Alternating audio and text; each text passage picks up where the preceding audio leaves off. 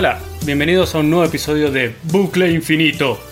Bucle infinito. Hoy, en el episodio de hoy, estamos con bastantes gilipollas todos juntos. Estoy con Adri ¡Ey! y con Bernat. Hola. Además de mí, estamos en mi casa en este momento, pero Alberto está en remoto desde la suya. Muy buenas. Le- Hola Alberto, físicamente estamos como a 200 metros, pero En remoto es bastante. en remoto. Sí, Perfecto. Tiempos modernos. Eh, bueno, todavía seguimos teniendo un montón de peticiones por medio de las redes sociales. Ah, que Eh, tenemos redes sociales. tenemos redes sociales. Recuérdamelas. Las redes sociales son Facebook y Twitter. Para Facebook es facebook.com barra bucleinf y para Twitter es arroba bucleinf. Vale. Ahí te puedes comunicar con nosotros y pedirnos lo que quieras. He visto que también tenemos el Podbean. Tenemos Podbean, ahí es donde alojamos nuestro podcast y ahí puedes ver todos los episodios. Perfecto. Eh, vale, el formato del podcast hemos decidido que va a ser un poco distinto a partir de ahora para hacer- intentar hacerlo un poco más interesante, más todavía, si increíblemente se puede. Eh, y a partir de ahora lo que intentaremos hacer es preparar un tema a cada uno o hablar de algo que nos guste personalmente o que nos parezca interesante y discutirlo. Y nada, el resto harán preguntas sobre ese tema en particular. Me parece bien. ¿Te parece bien? Sí. Vale. Estoy encantado con el tema. Eh, lo que vamos a ver es si alguien ha sido lo suficientemente responsable como para prepararse temas. Y me parece que soy el único. Bueno, Bernat tiene un Yo tema. me preparo un tema, pero prefiero que empieces tú. Y ¿Prefieres ya- que empiece yo? Y coger la marcha. O Alberto. Alberto, puedes empezar tú.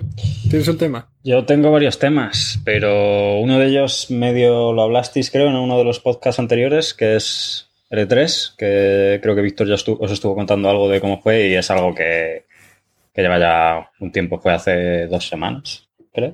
Sí, sí, es verdad que llevamos un tiempo sin grabar. Eh, ese es uno. Otro es una entrevista que se le hizo durante este E3, que no tiene tanto que ver con las novedades, sino con lo antiguo, porque le hicieron una entrevista a la gente de Naughty Dog. Y pues tema de juegos indie también. Tengo algunos juegos preparados. Perfecto. Vale, yo tengo un tema preparado que puede ser interesante. Es sorpresa. Lleva toda. Lleva varias semanas intentando crear tensión entre nosotros para. Y tengo notas.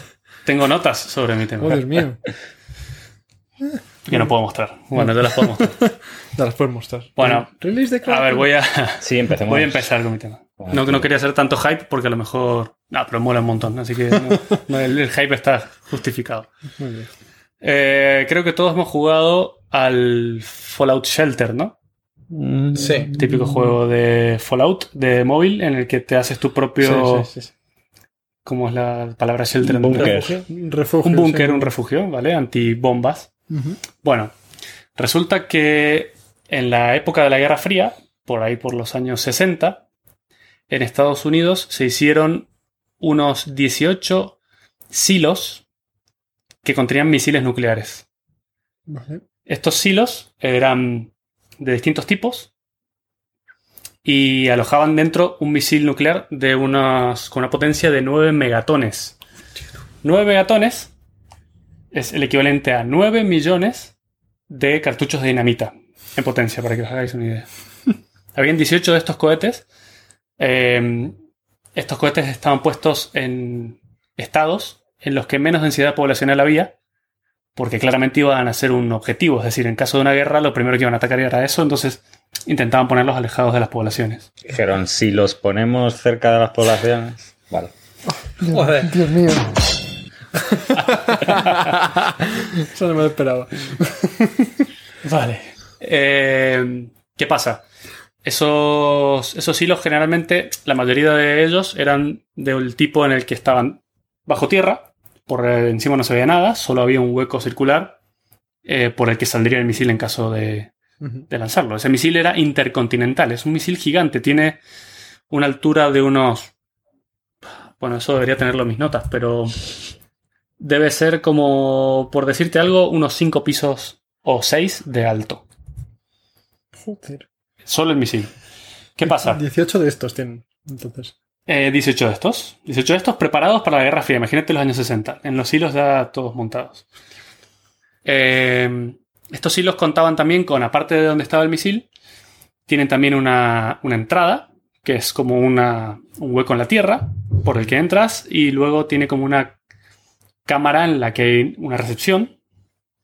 Ahí entras y siempre que vas a entrar a un sitio tienes que cerrar la puerta detrás de ti. ¿Por qué? Porque si pasa algo de un lado o de otro no se transmiten las explosiones de una cámara a la otra. Eh, como tal, estos hilos tienen unas tres, unos tres habitáculos. El gigante, que es donde está el misil, uno pequeño, que es la entrada, y luego la sala de control. La sala de control es un tamaño mediano, son tres pisos, y tiene un sistema que se llama la jaula de pájaro. ¿Por qué? Porque tiene una forma de jaula de pájaro típica de.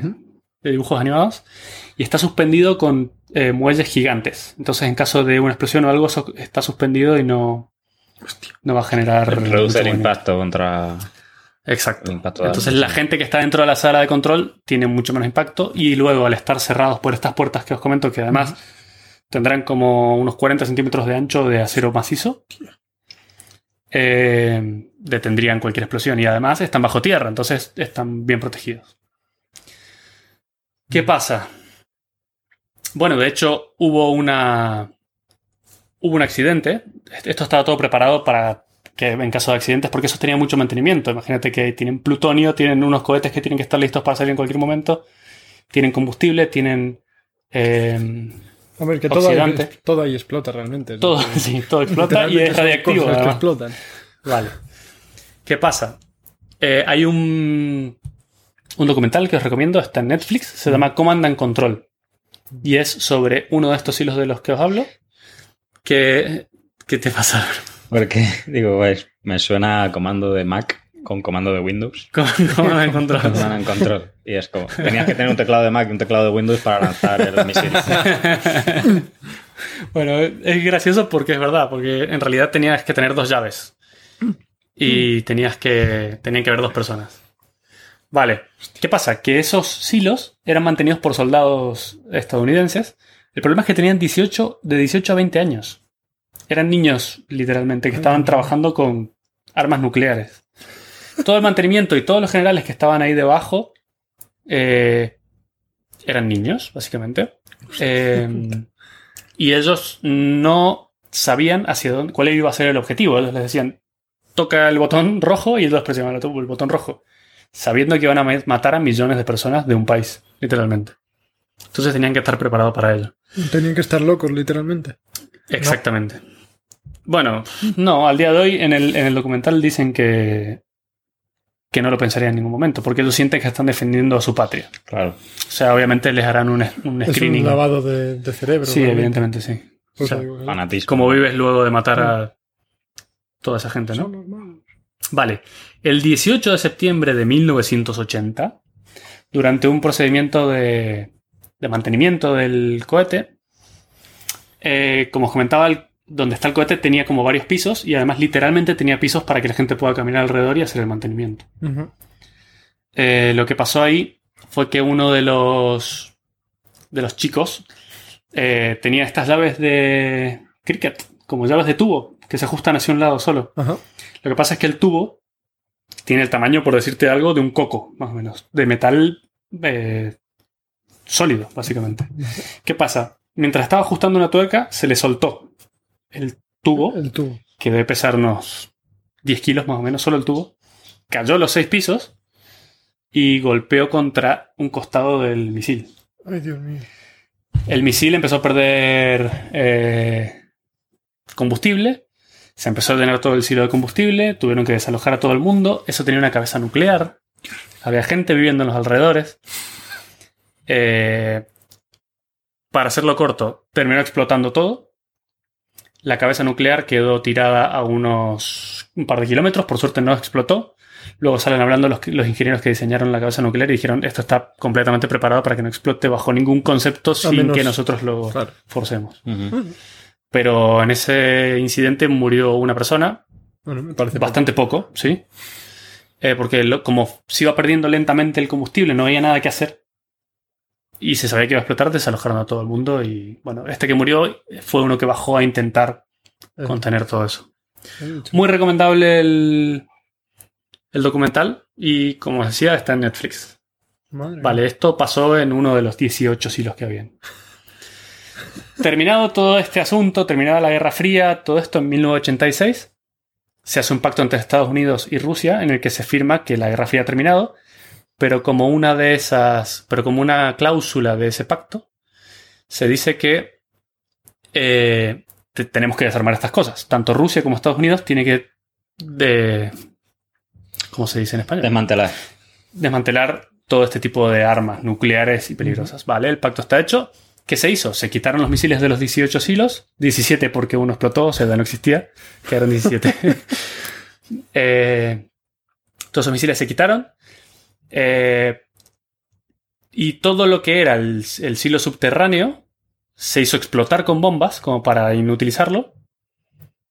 Y eh, se puso como una tapa de cemento de un medio metro de alto, todo alrededor del círculo de salida del cohete. Eh, como para que eso quede ahí completamente tapiado, ya nunca más se usa. 1986. Vaya gasto inútil. Es decir, después de montar todo el sistema ese, yo que sé, puede pasar cualquier cosa. Miles de millones de dólares. No, bueno, bueno, pero era parte del pacto, hay que destruirlo. Rusia destruye los suyos también. Lo mismo es. Es, es un gasto ¿Y ¿Qué inútil. pasa? ¿Lo mantendrías para...? Yo que sé, lo puedes guardar. Pues, Tú déjalo ahí, Claro, que algún día se va a botellas de vino, no te jodes. Joder, vale, tengo un, pro- un problemita con guardar cosas, ¿vale? Yo que sé, yo lo utilizaría para guardar mis trastos. Es decir, ¿dónde meto esto? Ay, mira, Yo, en mi Tengo un silo gigante ahí subterráneo. Oye, Vale. Para alquilarlo, joder, habrá estudiantes que seguramente no En tengan. Airbnb. ¿no? Ahí. Joder, Bueno. imagínate la experiencia de, de vivir en un silo. Bueno, aquí viene mi tema y lo has adivinado. ¡Ojo! Porque mi tema todavía no ha empezado. Mi tema es Spoiler. que a partir de ahora, bueno, no ahora, hace unos siete años, un tío vino y dijo, pero ¿y si esto todavía está aquí? Está roto, semi roto. De hecho, los hilos se llenaron de escombros y de tierra también, como para que no quede un hueco. Por lo menos la parte del misil, el compartimiento del misil. Entonces lo que hizo este fue averiguar dónde estaban las ubicaciones de esos. Hostia. Eh, encontró uno en Arkansas, que estaba dentro de los campos de un tío. Compró la parte del campo que tenía el silo. Básicamente se compró el silo. Le costó 250 mil dólares. Dice que los hay hasta 2 millones porque la gente sabe lo que tienen. O sea, son los dueños del campo, saben que es muy difícil y muy complicado de usarlo para algo, pero saben que está y no te lo van a vender a precio de campo normal. No, no. Vale, se lo compró con el sueño de hacerse su casa en un silo nuclear. Por favor. La madre que me parió. Exactamente. Los hombres topo. No solo eso, sino que ha hecho un canal de YouTube en el que muestra todos los, todos los procesos, todos los pasos y todo cómo lo ha ido haciendo y restaurando. ¿Qué pasa? Desde que abren el hueco por primera vez, llegan, ese hueco es, es- es todo subterráneo, entonces tienen que encontrar el sitio por donde se entraba originalmente. Eso también estaba explotado, Entonces tuvieron que contratar un montón de gente para que quite la tierra, escombros y toda la movida. Este es un tío normal, como nosotros. O sea, es decir, no tiene, no es millonario ni nada y todo esto cuesta muy, muy caro. Joder. Dice que más de una vez se ha planteado qué mierda estoy haciendo. Es decir, ¿en qué me he metido? Ya, ya- ya estoy muy adentro, ya no puedo dejar de hacerlo y me falta un montón. Literalmente. La primera vez que abren el silo estaba completamente lleno de agua. ¿Por qué? Porque estaban Filtrado. en una zona un poco húmeda y el agua se pasó y se llenó de agua. Completamente. Vale. Entonces, ¿qué tienen que hacer? Tienen que, primero, forzar una de las puertas gigantes que te estoy diciendo que de tiene. 40 centímetros. Sí, de ancho. ¿Qué pasa? ¿no? Esas puertas tenían un soporte hidráulico. Los soportes hidráulicos habían sido destruidos por los militares porque no se supone que eso no se puede volver a abrir. Hicieron toda una movida. Cuando lograron abrir la puerta, salió toneladas de agua a presión. Dios. De hecho, ya lo vais a ver en YouTube. eh, La gente, eh, no sé, casi se mueren ahí en ese momento. Esa es la primera vez que casi se mueren. Ya hablaremos de otras. Una duda se me ocurre. ¿Esto no rompería el tratado que tuvieron con Rusia? Es decir, están Es abriendo una buena pregunta. Pero no lo creo porque es un silo que está, primero, no tiene cohete. Claro, no tiene ya material. Ya, Exacto. Pero igualmente venía a ser. Los parte equipos estuvieron bajo el agua durante 30 años Cierto. Y el que lo está abriendo es un civil, no es ninguna organización gubernamental. Mm. No sé, no, yo creo que no, no violará ninguna regla. Eh, bueno, ¿qué pasa? A ver si tengo una foto. Bueno, para que. Titan 2. Nuclear, Nuclear Complex. Albert, ¿puedes buscar Titan 2 Nuclear Complex? Y para que veas la imagen de cómo es. Vale, Ay, mi hay una imagen a color. Esta imagen la vamos a compartir luego por las redes sociales, Ay, mi madre. pero en el espacio grande se ve el silo del misil. El espacio que está, ¿la estás viendo, Albert? Mm, Un momento.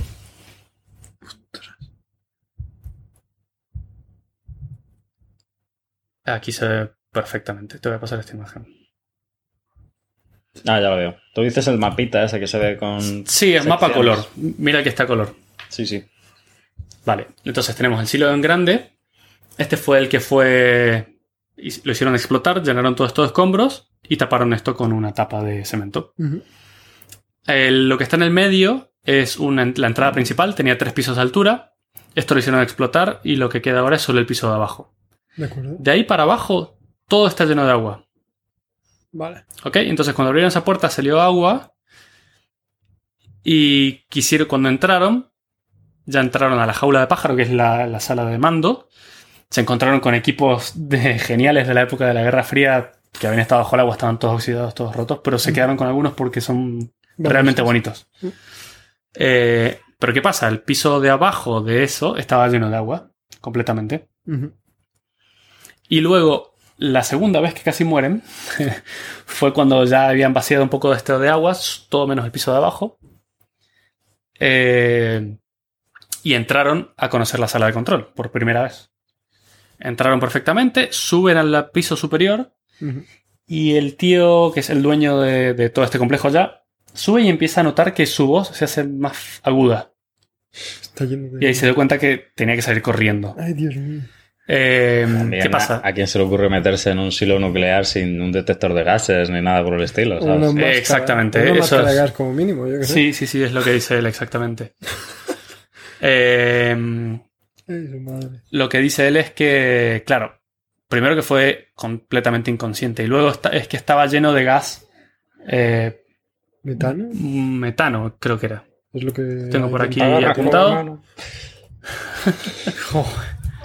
Madre mía, El tambor, el tambor. Gas metano, sí, exactamente. Vale, entonces la segunda vez metieron un, con un compresor de aire un montón de aire de afuera. Ujú. Además que probablemente no hubiera habido oxígeno suficiente como para respirar. Es decir, había agua ocupando su lugar, eso es verdad, pero no sabíamos si este gas estaba atrapado ahí desde antes. Bueno, la cuestión es que además entraron y el agua les llegaba por las rodillas. Eh, casi se caen por unos huecos que habían, que es peligroso Madre también.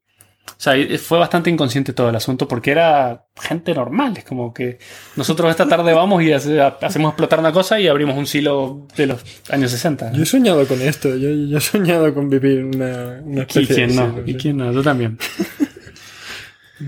Vale. Después de eso. Bueno, todo esto va por capítulos de, de YouTube y ya están mostrando varios. Hace como dos meses que no ponen nada. O sea, esto es como el libro de eh, Apocalipsis Z, ¿no? Es decir, el tío va subiendo vídeos, pero no sabes si va a subir uno después, porque igual la palma de... Sí, de- es decir, Subiría el último vídeo. Exacto. No Claro, exacto, mujer, Uno ¿no? nunca sabe cuál, No cuál es. subiría su mujer. Bueno, pues esto es lo que me ha dejado el gilipollas de mi marido. Tendrá, Un silo nuclear. tendrá familia. Silo ¿eh? nuclear y 500 Sí, sí. suscriptores. Lo está, sí, exacto. Pues me quedo yo en la casa. Lo está haciendo con su esposa y sus dos hijos. Eh, Pero qué tipo de Sí. familia. Eh, bueno, el problema mayor es que lo- la parte más grande, el silo principal, está todavía lleno de escombros. Y todavía tiene la tapa gigante de cemento. ¿Esto hace cuánto que empezó? Esto fue en- empezó en 2007. Y ha liberado los vídeos, los, ha- los ha ido grabando, pero los ha liberado recién ahora. Ah, entonces no es como Apocalipsis. Eh, no, está, todavía está vivo. Eh, Diez añitos lleva ya el muchacho haciendo sí, esto. lleva un buen tiempo y dice que ha gastado mucho más dinero del que le gustaría. De hecho, ahora mismo está intentando recuperarlo y para eso lo que hace es eh, vender, por ejemplo, unas lámparas antiexplosiones geniales que hay ahí abajo. Vende cosas de esas. Ostras. Vende lo que se llama rebar, que son las barras que se usan para la construcción, que son barras de acero que cruzan todo y luego lo llenan de cemento y eso es lo que le da la estructura. Vale, y eso No se lo está si- quitando a, al Eso lo he tenido que quitar durante la entrada, porque toda la parte principal de- de la- del ingreso estaba explotada y esos hierros habían quedado al aire. Lo que pasa es que esos hierros son de un nivel de búnker, es decir, los que conocemos nosotros tienen eh, 10 milímetros de ancho. Estos tienen unos 10 centímetros de ancho más o menos. Estoy Entonces viendo- él te vende un trozo de ese como para que le ayudes a seguir con su silo y tengas algo de un silo nuclear en tu casa. Estoy viendo el dibujo y solo imaginarme a este hombre cogiendo esos tubos y llevándolos a la superficie es que... ¿Por qué? ¿Por qué? Bueno, espera, porque aquí está recién empezando este asunto.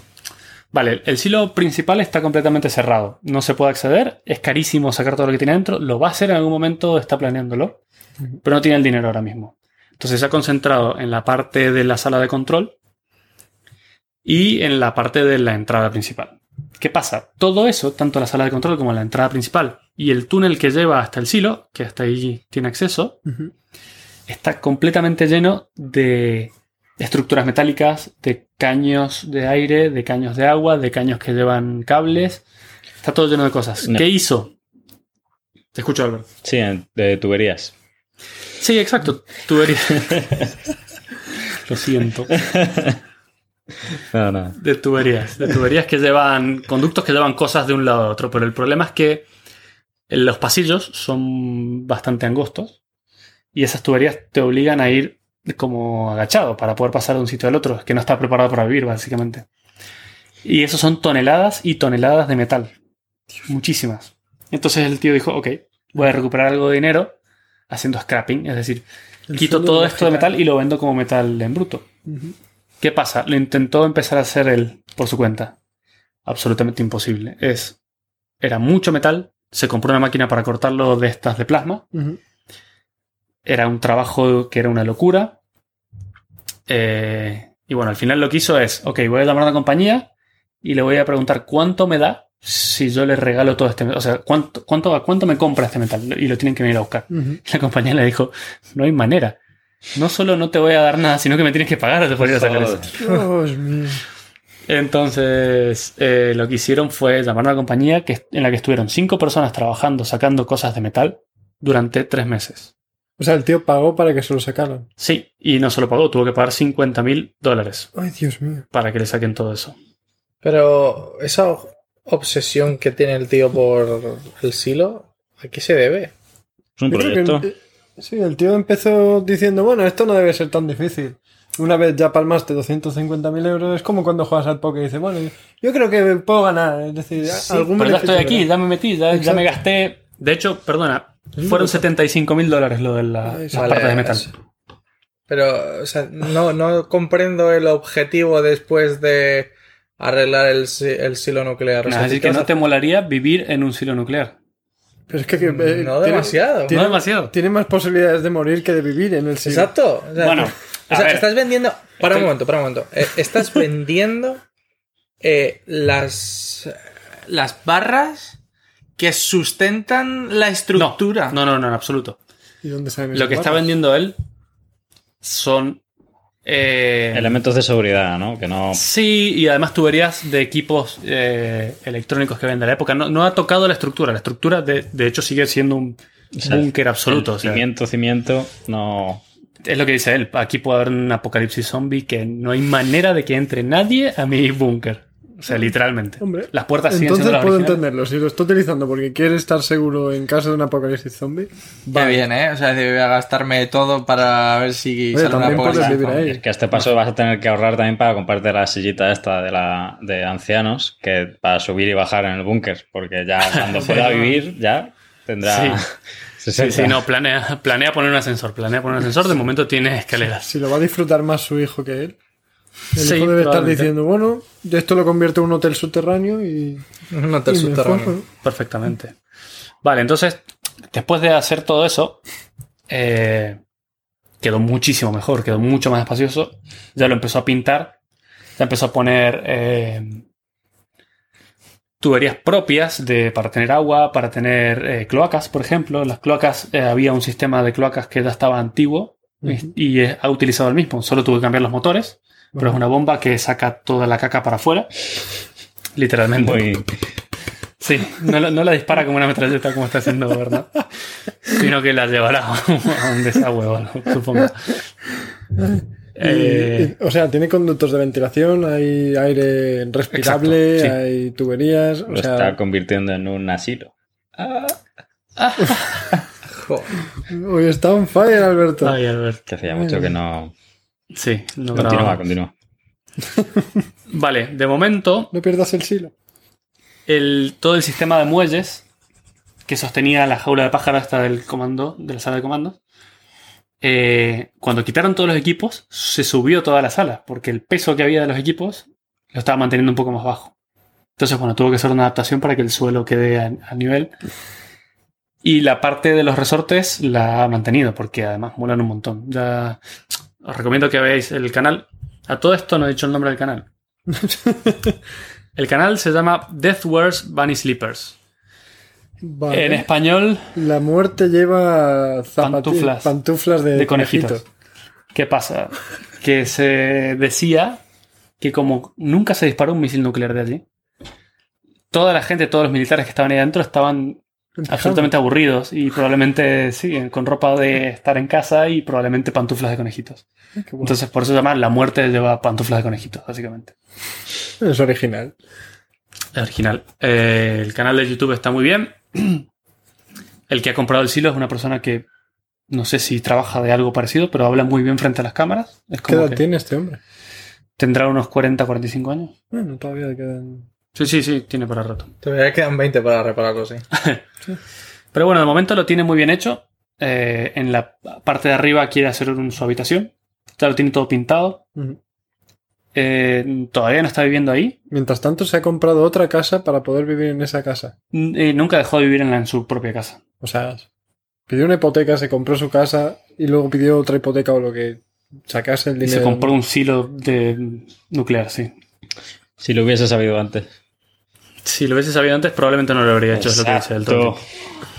tonto. Ay, Dios mío, pobre hombre. Exactamente. Lo, bueno, y ahora lo que hace es seguir eh, haciendo vídeos del progreso. ¿Qué pasa? Que a veces pasa mucho tiempo, ahora hace dos meses que no sube ningún vídeo, pero en el último muestra el proceso y está muy bien.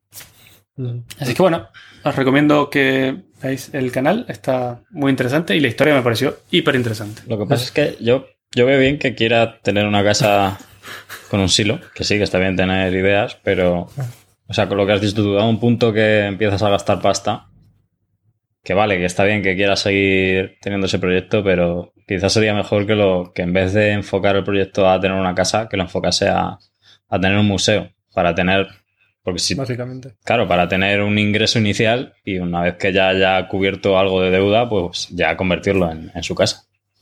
Sí, probablemente no sería mala idea usarlo como...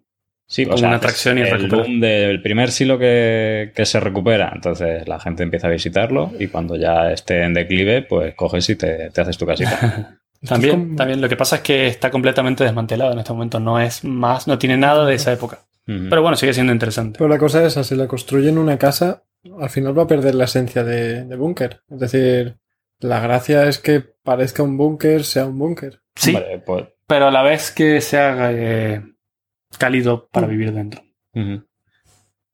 igual mola un montón como lo ha dejado. Sí. A mí se me ocurre que si quisiera arreglarlo podría contratar a becarios de universidades y cosas así. Es decir, Sí, así venid, te venga, queda de puta madre la casa, ¿sabes?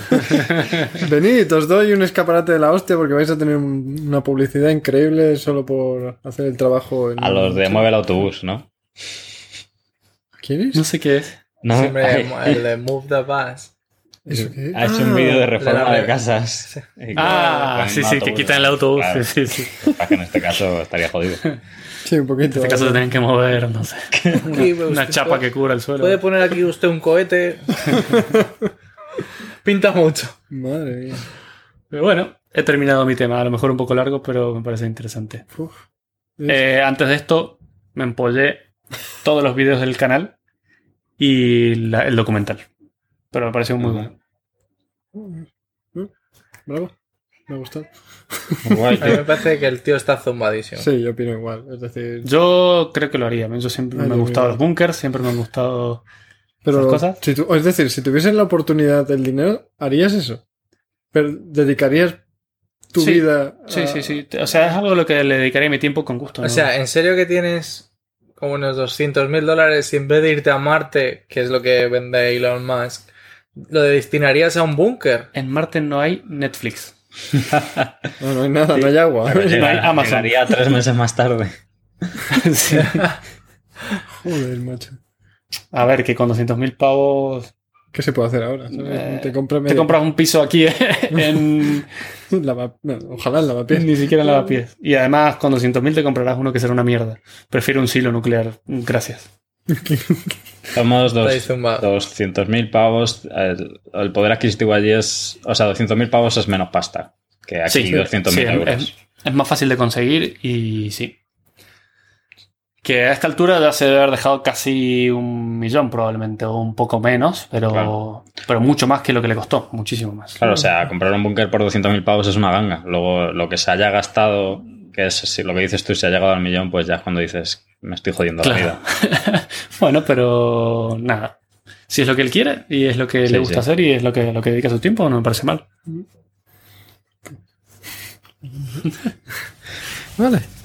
Bueno, ¿alguien más tiene algún tema? Venga. mm, yo ya comenté el otro día, bueno, os comenté a vosotros lo que me gustaría hacer. Y es hablar del tema de la educación alternativa. Es decir, es un tema que a mí siempre me ha apasionado por el hecho de... bueno, iba al colegio, me empollaba la- las clases y una vez hecho el examen me olvidaba de ellas y no las volví a utilizar pues para nada realmente. Tal cual. Eh, y claro, mm, voy viendo noticias, voy viendo bueno, artículos de gente que, que, que habla sobre el tipo de escuela alternativa. Y no solo eso, yo participo en escuelas alternativas. Realmente muchos de nosotros ya lo habremos hecho. Y ahora con el boom de, por ejemplo, eh, muchos que aprenden código lo hacen gracias a Code Academy, Code School. Es decir. Sin ir a ninguna escuela desde tu casa. Sí, es decir, ahora mismo es. Internet es tan vasto, tan gigante, que realmente no tiene ningún sentido las escuelas como tal. Mm, sé que Alberto no está de acuerdo con esto, que él cree que debería haber profesores y que debería haber algún tipo de persona dando la lección a alguien, pero mm, en, mi, en mi caso yo no, no he necesitado ese, esa orientación. Es decir, Internet está tan bien montado que puedes educarte solo. Mm, sí y no. O sea, entiendo tu postura porque, porque, porque yo también me formo de manera autodidacta, pero el hecho de que, de que tengas a alguien al lado que no que, no que te diga tienes que estudiar esto, tienes que estudiar esto otro, o, o que lo estás haciendo bien o que lo estás haciendo mal, sino yo me refiero a, la figura del profesor como, como, como un guía. O sea, un profesor, la labor no es que él te enseñe, la labor es que tú aprendas y que él te ayuda a el, que, te- que él te ayude a aprender más rápido. Entonces, él Sí, se ah. tiene que dar cuenta cuando la estás cagando y decirte, no estás haciendo bien, no estás aprendiendo como deberías. Yo sé que tú puedes aprender y como he analizado tu manera de, de aprender las cosas y de enfocarlas, creo que tienes que hacer X, Y, Z. La labor Sí, de los de profesores no está bien vista en este momento, yo creo, pero, o sea, yo sí pienso que esas figuras son necesarias. Es decir, opino igual, es decir, los profesores son necesarios. Es decir, siempre va bien tener a alguien detrás que te vaya orientando el camino de los sí, lo estás haciendo bien, eh, no, te estás equivocando o deberías reforzar esta parte. Estoy de acuerdo con que debe haber una figura de orientador, de orientador, por decirlo de alguna manera. Lo que no estoy de acuerdo es con el sistema educativo actual en el que se valora más la puntuación por haber empollado que por, por saber cosas. Es decir, Sí. esto en América es mucho, la, la educación es mucho más práctica que teórica. Ahora, es decir, me centro más en la española porque es la que he vivido y no estoy muy de acuerdo con el hecho de que nos den teoría y se basen más en ello que, que en la práctica. Es decir, al fin y al cabo, yo al menos, hay gente que no, pero yo aprendo mucho más rápido cuando pongo en práctica las cosas que cuando me las empollo. Es decir, probablemente no te sé decir la mayoría de cosas que aprendí en la universidad, sí, en la universidad también, universidad o en el instituto, es decir, son conocimientos que tengo ahí en la base de mi cerebro porque se han aprendido, pero no los voy a utilizar. En cambio, cómo soldar, lo aprendí en una clase y no me voy a olvidar nunca. Claro. No, y además son cosas que pueden llegar a ser interesantes, pero te las suelen explicar de una forma tan tonta y tan aburrida que no las quieres. Sí. O sea, no, no, no te genera ningún tipo de interés y no las aprendes. Exacto. En base a esto ha salido, bueno, es un artículo que Mato me pasó hace un montón, bueno, hace un montón, hace, un- hace unas semanas, que va para el pelo, para este tema, y es que es, en Francia se ha creado una, una escuela que para mí es lo más maravilloso que ha habido en tema de educación en, mucho tiempo. Y es la Escuela 42. Que el, bueno, el nombre viene de, si no me equivoco, de una película que... No, el nombre viene de un libro Libro, sí. que se llama The Hitchhiker Guide to Galaxy. Es el, la Eh, el autoestopista, sí. Que es, el número 42 es la estúpida respuesta que da una super máquina a, a la pregunta de cuál es el sentido de la vida. Y del todo, o algo así. Y del todo, y, y al final sale 42. Así que se han quedado con ese número y me parece in- interesante el concepto que proponen, que básicamente es una escuela en la que no hay profesores, no hay una lección como tal, sino hay programas que, que, van adaptándose a lo que tú vas queriendo aprender. Eh, es decir, mm, es una escuela de código, por decirlo de alguna manera. Bueno, es una escuela de código. Y allí van los estudiantes que son seleccionados en base a un a una a unas pruebas durísimas para entrar, que al final entran muy pocos alumnos. Y, y lo que hacen es, es eso, es decir, tú tienes una, una- un Mac en el que tienes una especie de página web o lo que sea, en el que se te proponen diferentes ramas. Eh, primero, todos los estudiantes empiezan estudiando programación básica con C y a raíz de allí se van especializando en diferentes sectores. Si no salen corriendo espantados. Sí, es Sí. decir, es, es decir, hay orientadores, como dice Alberto, que son gente que no pone exámenes, es decir, no les pondrá un examen diciendo "Mm, tienes que hacer esto y te voy a puntuar en base a eso, sino que lo que hay son orientadores que les van ayudando a, con dudas y, y problemas que tengan. Pero además, eh, y esto es algo que me gusta muchísimo, es que para aprender se basan en el resto de, de alumnado. Es decir, eh, tú vas allí, tú haces los ejercicios y vas viendo cómo otros eh, alumnos han hecho esos mismos ejercicios. Y en el mundo del código, por ejemplo, eh, para llegar a un problema, a una solución de un problema, se puede llegar por mm, Sí, infinitas soluciones, infinitas soluciones. Así que la comunidad que se crea dentro de esa misma escuela hace que te formes más y mejor. Y eso puede ser que supla la falta de profesores, básicamente, porque los profesores o sea, te vas ayudando con tus compañeros. Exacto, es decir, ahora mismo yo veo la- el colegio como algo muy eh, individual. Es muy individual, es decir, es estructurado, pero es muy individual. Es decir, te puntúan a ti, en base a tus ejercicios, en base a lo bien que tú lo hagas. La comparación con tus eh, compañeros no se aplica demasiado. La única, Sí. El único momento en el que se aplica Pero a ver, o sea, es que ahí te estás perdiendo varios puntos importantes. El primero es, eh, bueno, lo que has dicho se llama, eh, o sea, de conocimiento colaborativo, ¿vale? Es decir, que yo mm, me aprendo cierta parte y entonces te la puedo explicar con mayor facilidad. Entonces tú aprendes otra, otra cierta parte de ese conocimiento y lo compartimos. ¿Vale? Sí, Y entonces así es una manera de aprender porque siempre es más eh, fácil de entender. Bueno, es más fácil de explicar si los... A ver, es- la frase es, si yo sé el tema para poder explicarlo, es mucho más fácil. sí. Ejemplo, me lo he aprendido mucho mejor. Porque lo he tenido que memorizar, eh, interiorizar Entender, para poder entender para poder explicar. Justo. ¿Vale? La cosa es que no eh, hay nadie enseñando. Es decir, son gente que hace los mismos ejercicios y en base a, a cómo los hacen, los comparan y sale, Claro. y sale uno bueno. Pero de ahí es porque alguien Bueno, no, lo ha hecho los- alguien mejor. No los comparan, en realidad. no. Aparte de compararlos, eh, por lo que, lo que pasaste, eh, que lo estuve leyendo, es que los propios alumnos corrigen los, los ejercicios. O sea, tú entregas tu ejercicio y lo, y lo van a corregir el resto de alumnos. Seguramente de, O sea- de un nivel superior, pero es- esos se encargan los unos a los otros de corregirse, de corregirse los ejercicios. Entonces, Claro. Esa es la primera. O sea, si te fijas ahí, ya hay alguien que tiene un conocimiento superior al tuyo. Vale, pero viene del mismo sitio que tú Sí. y no le enseña Vale. a nadie en particular. Son alumnos. Pero, o sea, decir, pero la diferencia contra un profesor es ninguna. No, no, ninguna, claro. ninguna. Pero es más conveniente y es, y es más práctico. Vale, y la, se- y la segunda, la, la mayor diferencia que hay de ese. eh, de esa escuela, por así decirlo, con la escuela tradicional, es que tú estás eh, aprendiendo un conocimiento en el cual no existe un certificado final. Es decir, Pero necesitas un Pero eso, eso certificado ha pasado de moda. ¿Cuándo te pidió un No, certificado? no, no, claro. O sea, es decir, yo no defiendo eso. Pero si yo tengo que certificar. Vale. Imagínate, vamos a ir a un curso de algo relacionado con JavaScript. ¿Vale? Y vosotros no tenéis.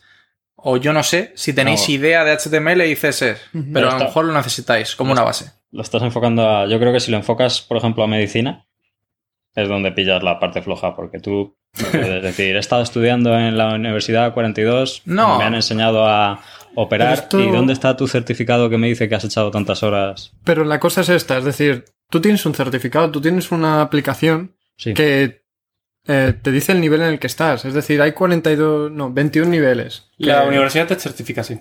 La universidad te certifica, pero 42 lo que hace son, hay diferentes niveles, hay 21 niveles y lo que vas haciendo es subiendo en esos niveles en base a, a lo que tú aprendes. Cuando has llegado al nivel 21 significa que ya no hay nada más que aprender en ¿Y esa cómo- escuela.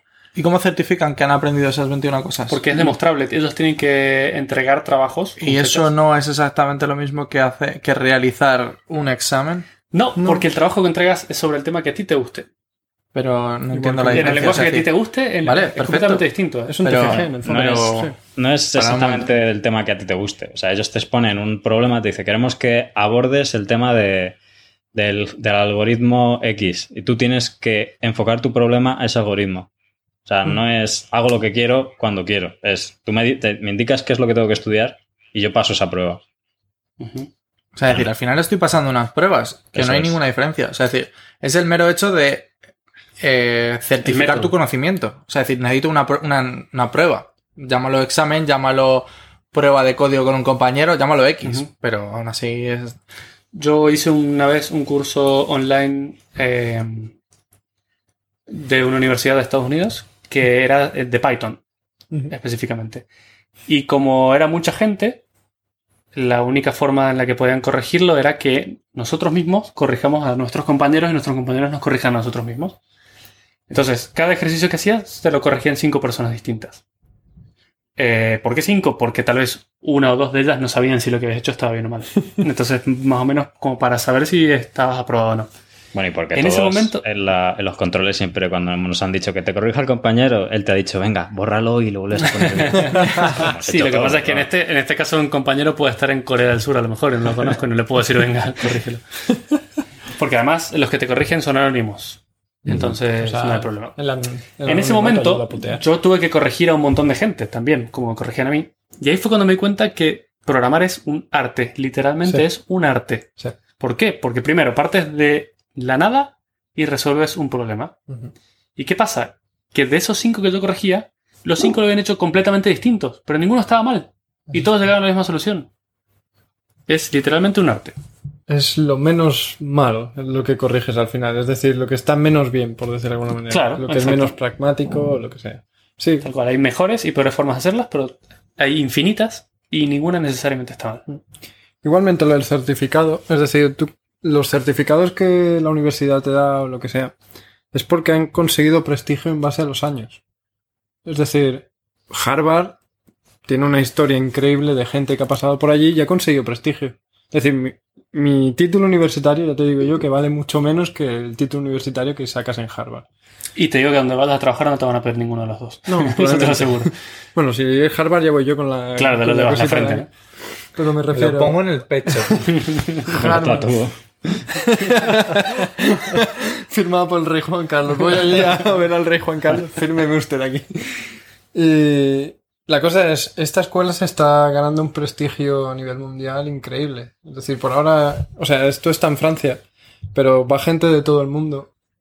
Y lo que, me lo que a mí me, me, me fascina es que la gente que entra son gente random que un día deciden, oye, voy, a- voy a Sí. intentar. Es decir, puede ser gente que no tiene ni... ni Sí, ni decían que no importaba idea. de dónde vengas. Si vienes del mundo del marketing, si vienes del mundo de la cocina, da igual. Si te gusta. Pero habéis dicho que tenían que pasar unas pruebas. para Sí, entrar, Sí. pero es completamente gratuito. El fundador, que es un multimillonario, ha dicho voy a montar esta escuela, ha puesto su pasta para que se mantenga durante X tiempo y luego no sé qué sistemas cogerán, pero ahora mismo no hay que pagar Vale. ninguna cuota. De Las hecho, pruebas no son de código. Perdón, Alberto, sí. Eh, de hecho no, te, no tienes que, creo que te ofrecen incluso alojamiento de- con descuento, que por lo visto es bastante caro vivir por esa zona y Sí. Es decir, lo que tienen allí son muchas facilidades para, para vivir allí. Es decir, la comida era mucho más barata. eh, no sé si el alojamiento era gratuito o Eh, podías dormir allí, pero es no vivir. Mm. Es decir, tú podías pasar allí las 24 horas del día si querías. puedes Si ibas a decir algo de, la- de las pruebas de acceso. Sí, es decir, esas pruebas de acceso no son de código. Es decir, no te hacen escribir nada. Porque es lo que vas a aprender. Claro, no tienen. lo- las pruebas que te hacen suelen ser de lógica, de sentido común, de aplicación de cómo tu cabeza enfoca un problema. ¿Has matado a alguna persona? ¿Te gustan mucho las bombas? No, pero no sé si os dais cuenta que el proceso de selección eh, hace que justamente gane prestigio la universidad a base de que mete a gente que ha pasado unas pruebas muy duras. Eh, vamos a ver, esto es como todo, ¿vale? O sea, por ejemplo, ¿por qué Harvard tiene ese prestigio?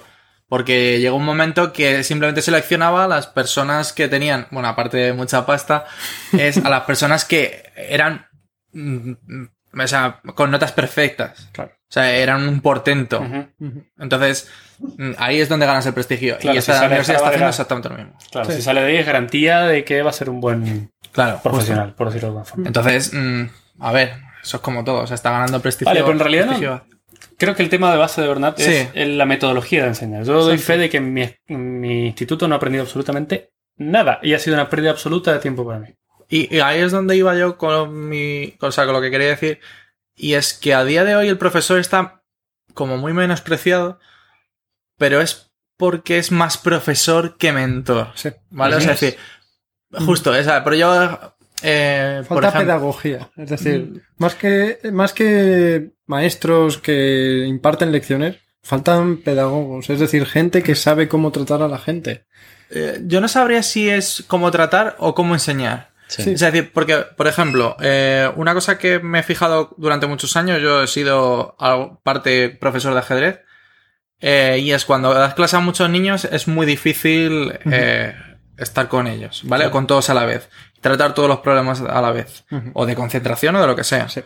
Y entonces, de repente, cuando eres pequeño, o cuando tienes a niños pequeños y les pones un profesor particular que está con ellos exclusivamente, ves cómo destacan y despuntan. ¿Por qué? Porque sus problemas son muy fáciles de solucionar cuando estás con ellos. Claro.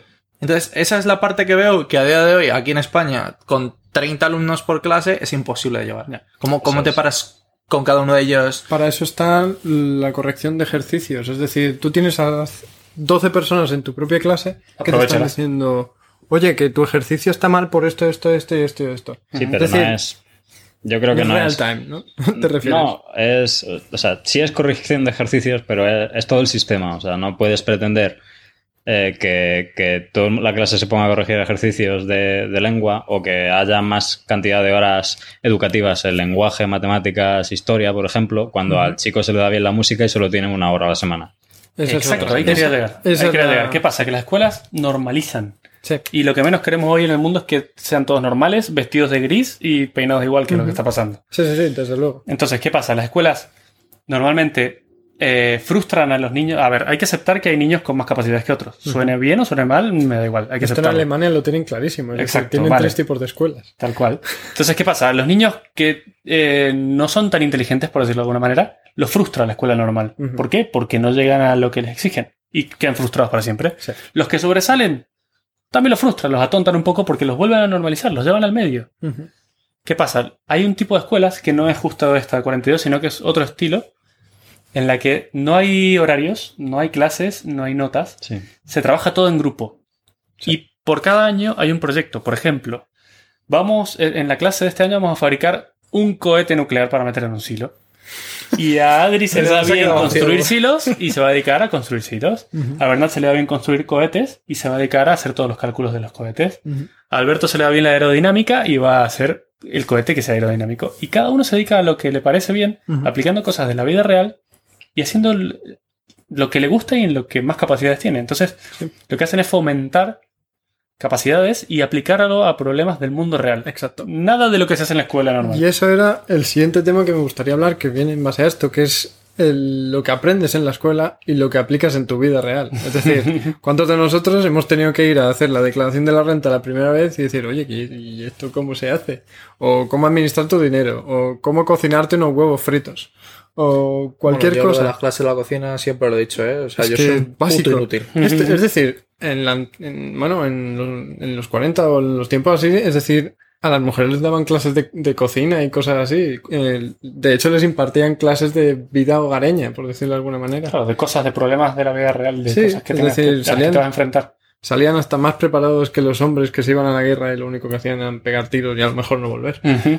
La cosa es esa, es decir, creo que hay un vacío in- importantísimo en cada persona que sale de la escuela y es que salen de la escuela y no son personas capaces de vivir. Pero, Pero- sí, eso sí, se saben todas las capitales de todos los países. Sí, Pero es, por supuesto. es un sistema arcaico. O sea, lo que pasa es que seguimos un Sí. poquillo anclados en el sistema industrial, en el que al final ibas a salir a, a trabajar en una fábrica exactamente. y tenías que tener una formación básica y punto. Y lo que Bernat ha comentado de que antes se enseñaba cocina y, y tareas del hogar era porque los colegios eran de chicos y luego colegios de chicas. sí. Entonces, Sí, en un colegio de chicas, de seguro te iban a dar esas, esas clases. Y en Sí, colegio de chicos, supuesto. pues ibas a hacer para ir a la fábrica al terminar la educación.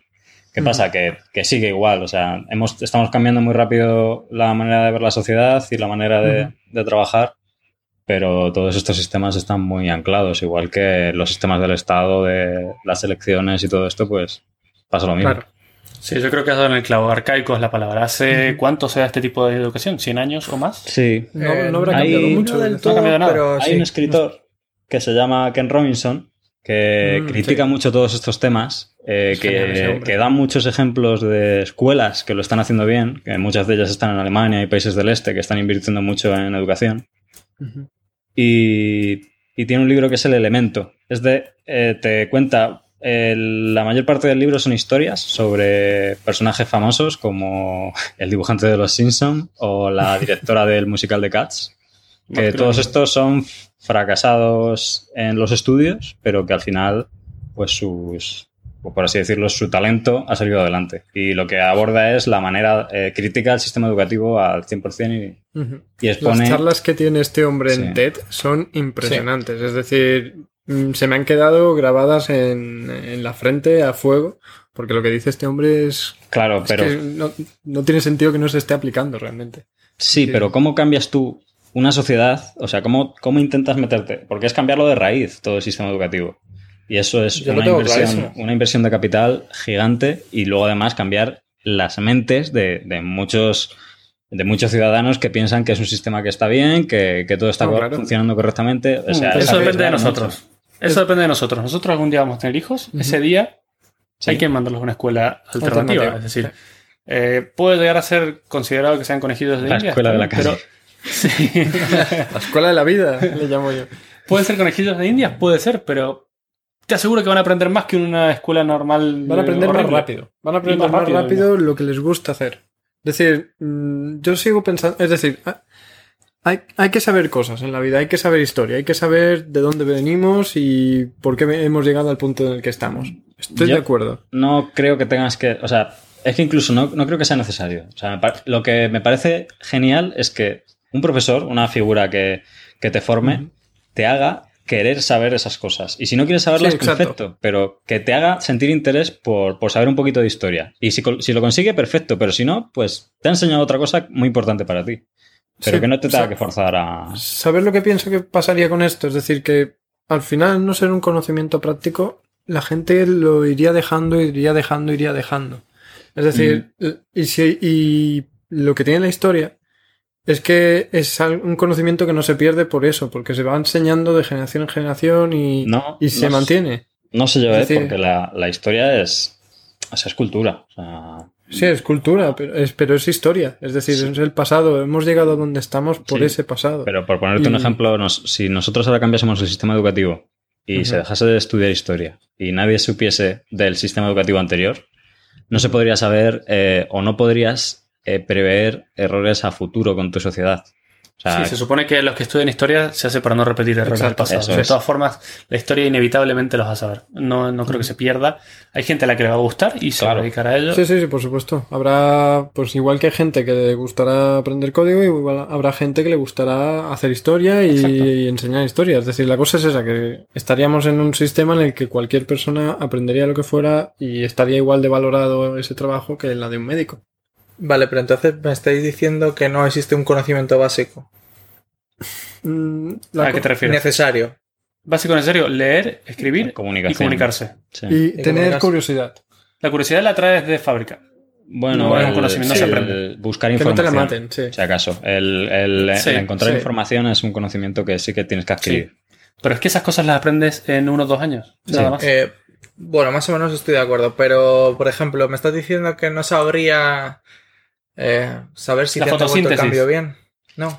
Te estoy diciendo que te ¿Sabes interesarías que, por cómo se aprender produce eso. el oxígeno de la Tierra? Saber que- cómo... O sea, es que lo aprenderías Porque, porque lo necesitarías. Claro. ¿Pero por qué lo iba a necesitar?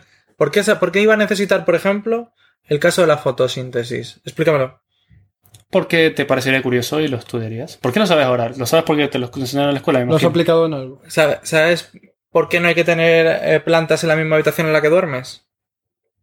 Sí, claro, por ese tema, pero eh, eso Pues- lo sabrías como lo sabes ahora, por el mismo motivo. Pero no, no, no, porque o sea, en, en mi, en mi vida iba a pensar que iba, no sé, que no podría meter una planta en mi habitación, jamás. Incluso Claro. aún sabiendo la fotosíntesis. Claro. ¿Sabes? Ha llegado alguien y te lo ha dicho. O sea, es decir, en algún normal, momento sí. tienes que poner... Pero no ha sido en la escuela. Sí, No sí, todo sí. lo que. De hecho, Bueno, ver, lo no mínimo de cosas que has aprendido las has aprendido en la escuela. Biología, te has quedado con cositas de biología. O seguramente alguien le ha dicho a alguien que ese, eso está es peligroso hacer. Y ese alguien que le ha dicho a alguien que le ha dicho a alguien es una persona especializada en eso y se ha ido transmitiendo eso de persona en persona. ¿De qué te sirve saberte todos los presidentes, o en vuestro caso, todos los reyes que ha tenido España en la historia? ¿De qué te sirve? ¿Y en qué años? No, no, o sea, no es práctico. Pero es que no puedes pretender que todo conocimiento sea práctico en todo momento. Yo sí. Entonces eh, vas a volverte o un, Un utilitarista. Sí, exacto. Claro. Cuando necesito algo, aprenderlo algo, lo No. aprendo cuando lo necesite. No me pero lo voy a aprender en que perderías lo conocimiento. Perderías la manera de O cómo sea, es decir, Hay que plasmarlo, sí, hay que mantenerlo. Claro, hay que plasmarlo. O sea, ¿y quién lo plasma? Yo no voy a plasmar los presidentes, porque a mí nunca Claro. me interesa. Pero ahí viene la labor del profesor. El profesor tiene que intentar que tú te intereses por tener un conocimiento básico. Entonces, si no quieres tener el conocimiento básico, no vas a tenerlo. O sea, la gente que no quiere tener conocimiento básico en la escuela se vuelve, pues eso, eh, la- los excluidos en la escuela que al final Exacto. terminan sacando un cero y no aprenden nada. Y además, Ah, mira, eh, enti- estorbas en la educación. Pero vamos a ver, o sea, entiendo que hay conocimiento innecesario en la escuela, obviamente. De hecho, se repite constantemente. O sea, si te fijas, si revisas los eh, programas educativos, es absurdo porque se repiten prácticamente año tras año y se, o sea, y se extiende el conocimiento dos meses. No solo eso, sino que te lo explican mal y sin ganas. Y no, te- no se te queda. no Porque te es repetitivo y cada año repiten lo mismo y los profesores se van quemando. Con que te lo leas de memoria y lo repitas, yo siempre digo, cualquier persona se puede recibir de cualquier cosa hoy en día. Yo, yo no, especialmente porque soy medio inhábil, pero cualquier persona que lea mucho y tenga buena memoria podría recibirse de médico o de abogado perfectamente. Sin que le guste especialmente o sin que sea muy bueno. Sí, pero tú sabes la, can- la cantidad de tiempo que tendría que... es, eh, Es tiempo, es tiempo, pero no es capacidad. Pero es que si hay gente interesada en aprender medicina, va a haber un colectivo de personas que enseñen medicina. Es decir, la medicina existe, las escuelas existen porque hay gente que quería estudiar medicina. Ya, pero eso- la cosa es que ahora hay que pagar para estudiar. Ya, ya, sí, sí. sí. Es decir, para el título, realmente. No Sí, te van a dejar ejercer la medicina Ah, claro, si no antes- tienes ese título. Antes del sistema industrial, la escuela era voluntaria, Era total. Era en plan, Sí, sí, no sí. te quedabas en el campo a currar o ibas a la escuela a estudiar. Pero Claro. siendo sinceros de mi profesión, yo he aprendido un 12% en la universidad y el resto lo he aprendido yo porque me interesaba a mí y porque lo he salido a buscar por mi cuenta. Claro, los defensores de la educación te dirán que lo que aprendes es aprender. Eh, Es y decir, yo les puedo decir que no. Es decir, en, principio sí. Aprendes a. Tu cerebro se, se adapta Sí, para, sí, que, para que sea maleable. o- Sí, exacto. Que maleable ya lo es de serie, realmente, porque cuando eres un bebé dicen que es cuando más rápido aprendes lenguajes, cuando más rápido aprendes habilidades. Es decir, mi, mi sobrina que tiene dos años seguramente habla mejor inglés ahora que muchos adultos, bueno, que cualquier, que muchos adultos que han vivido antes de, Mm. de, ¿no? que han vivido antes. A lo que tendríamos que aprender a lo mejor es a hacer podcasts un poco más cortos. Sí, quizás. Se nos está viendo un poco de las manos. Así es que creo que con esto podemos cerrar el tema, ¿no? ¿Alguna conclusión o algo? Conclusión. No, Nada, hay que Eh, compartir manda a tus hijos a escuelas. Compartir el artículo de, de la escuela esta de 42 y también el, Y el libro. el libro, el elemento. El libro ya, sí, sí, sí, lo voy a, lo voy a compartir Bueno, en las redes sociales. prefiero la charla de TikTok. Sí, Ay, la charla de texto. Buenísimo. charlas de- O sea, Vale, vamos a compartir todo lo que nos parezca relevante Sí. respecto a lo que hemos hablado hoy. Pues me encantado. Solamente tiene una frase, por recalcarla, y es la de que le dice su hija, sobrina, no recuerdo quién es, que le pregunta, eh, ¿para qué quieres un reloj? Es buenísimo ese momento, le dice, ¿por qué querrías un reloj sin más?